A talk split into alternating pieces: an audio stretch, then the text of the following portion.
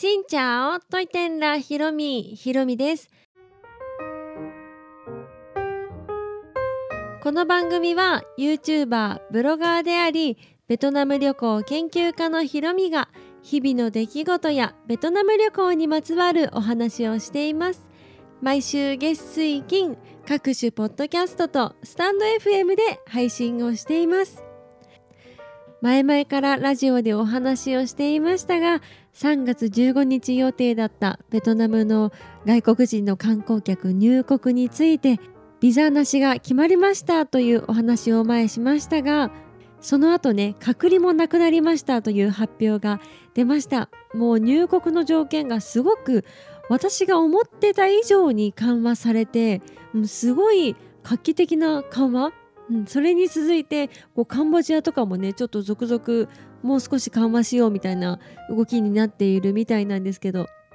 マレーシアとか、まあ、インドネシアとかタイも行けるし韓国もっていう流れができていますよね。それに続いてニュージーランドが再開しますという報道も出てどんどんどんどんねこう次々に開国していっているような印象です。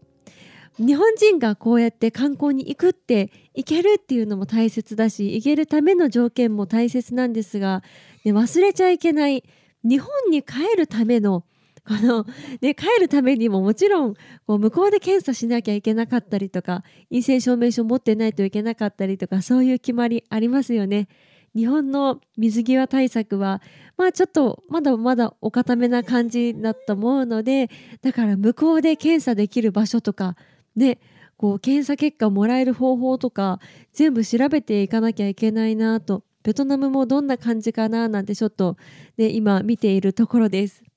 というふうにベトナムに観光客が入ることができます。日本人もね行くことができますといった流れでせっかくだったらベトナムのお話を思って今日はねちょっとハートフルな私的にハートフルだなと思ったお話です。YouTube のベトナム風サンドイッチバインミーの名店ニューランに行った時の動画があるんですがその動画にねコメントくださったそのコメントを紹介したいと思います。この動画はですねベトナムのニューランというホーチミンにある名店かなり昔からやっているお店にバインミーを買いに行ってそして路上で売っていたフルーツジュース屋さんで人参ジュースを買ってでこの何道路？歩道の椅子でそのバインミーとジュースを食べるっていうなんともこう青空給食みたいな感じなんですけど そういう動画になっています。結果ね人参ジュースはすっごいまずくってバインミーも唐辛子入っててもうキーってなってた。そんな結末だったんですがこの動画にいただいたコメントをお読みします。懐かしいベトナム語なんて喋れず英語も片言で連れてこられた研修旅行。何も変えず何していいか分からず泣きそうになっていたら同行者のベトナムの方がずいっと出してきたバインミー。日本で見たら屋台の清潔感のなさに賛否両論あるかもしれないけどあの時食べた卵と大根の漬物とパクチーが入ったこれに泣くぐらい美味しかった。こんなに美味しいものがあるのかっていうぐらいボロボロ泣きながら食べた記憶があります。こんな素敵なコメントをいただきました。このコメントのねこう情景がすごく浮かぶんです。ベトナムってすごくこう親切であったり何？こう人懐っこい性格の方々だからすぐ馴染めるっていう感じもあるけど看板見ても何を売ってるかわからないし都会の中だとねなんとなく英語を通じるけどちょっと外に出たら全く英語が通じない。 one two three も通じなかったことも私あったぐらいでそうなるとなんか心細さもあるしなのになんか目の前活気がすごくってバイクもすごくってこう慣れない道路を一生懸命歩いてなんかよくわからない国ではあってなっているところにねその現地の方がクイッとこう出してきてくれたバインミー。これがめちゃくちゃ美味しい。この自分のまあ辛さっていうか悲しさっていうか寂しさっていうかそういった心細さの中に心温まる美味しいバインミーがあるとなんだろうこのベトナムっていう国が急になんか愛おしくなるというか一気に心の距離が縮まるような、うん、そういう思いをしたらね涙したくなるのはすごくわかりますね。私は旦那と一緒にねベトナムに旅行に行っていたんですがそれでもそういう気持ちにちょっとなるぐらいだから研修旅行に行って、まあ、仕事仲間の方がいたのかもしれないですが、まあ、一人でとかね街歩いてこう心細くなりますよねどうしたらいいんだろうってめちゃくちゃ迷うと思うんですけどそんな中のこんなエピソード私も泣けてくるぐらいなんかあーハートが熱くなりました。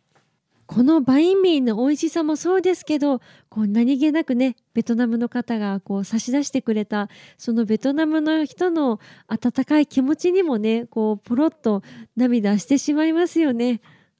きっとその方はもうその体験でベトナムの虜になられたと思うんですけど、まあ、ベトナムってね私正直めちゃくちゃ合う人と全然合わない人の2極端だと思うんです。うん、その文化がこう受け入れられるというかこう刺激になってプラスにポジティブに捉えれる人とこれはちょっとないんじゃないかなってこう自分に合わないんじゃないかなって思う人とどっちかあると思うんですけどまあそんなどっちの人でもねこんなエピソードがあったらなんかやっぱベトナムって素敵だなって思えますよね。バインミーの美味しさもそうだしそのベトナム人の方の優しさもあるしもうそうやって小さな嬉しいことをこう見つけてそう重ねていったら本当にいい国だなって思えてくると思うのでまたそんな体験をしたいと思ってベトナムにリピートされる方もたくさんいらっしゃると思います。私もベトナムのことをそう思ってもらえるような動画をまた撮りに行きたいななんて思っています。私もこういうコメントいただくとこう想像するじゃないですか。そうしたら自分が見たベトナムの景色が思い出されてああ次はああいうとこ行きたいなとかあやっぱりバイミーは食べたいなとかそういうふうに思えてくるので、まあ、実際私がいつ行くのか行けるのかわからないですが行けた時皆さんにねこういうことやってほしいとかここ行ってほしいとかうん、そういうおすすめがあったらぜひ教えてもらえれば嬉しいです。とても素敵なコメントありがとうございました。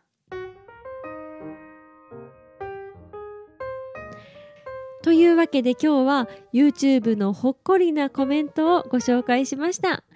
この配信は毎週月水金各種ポッドキャストとスタンド FM で配信をしています。日々の出来事やベトナム旅行についてまた皆さんからいただいたお便りについてもお答えをしています。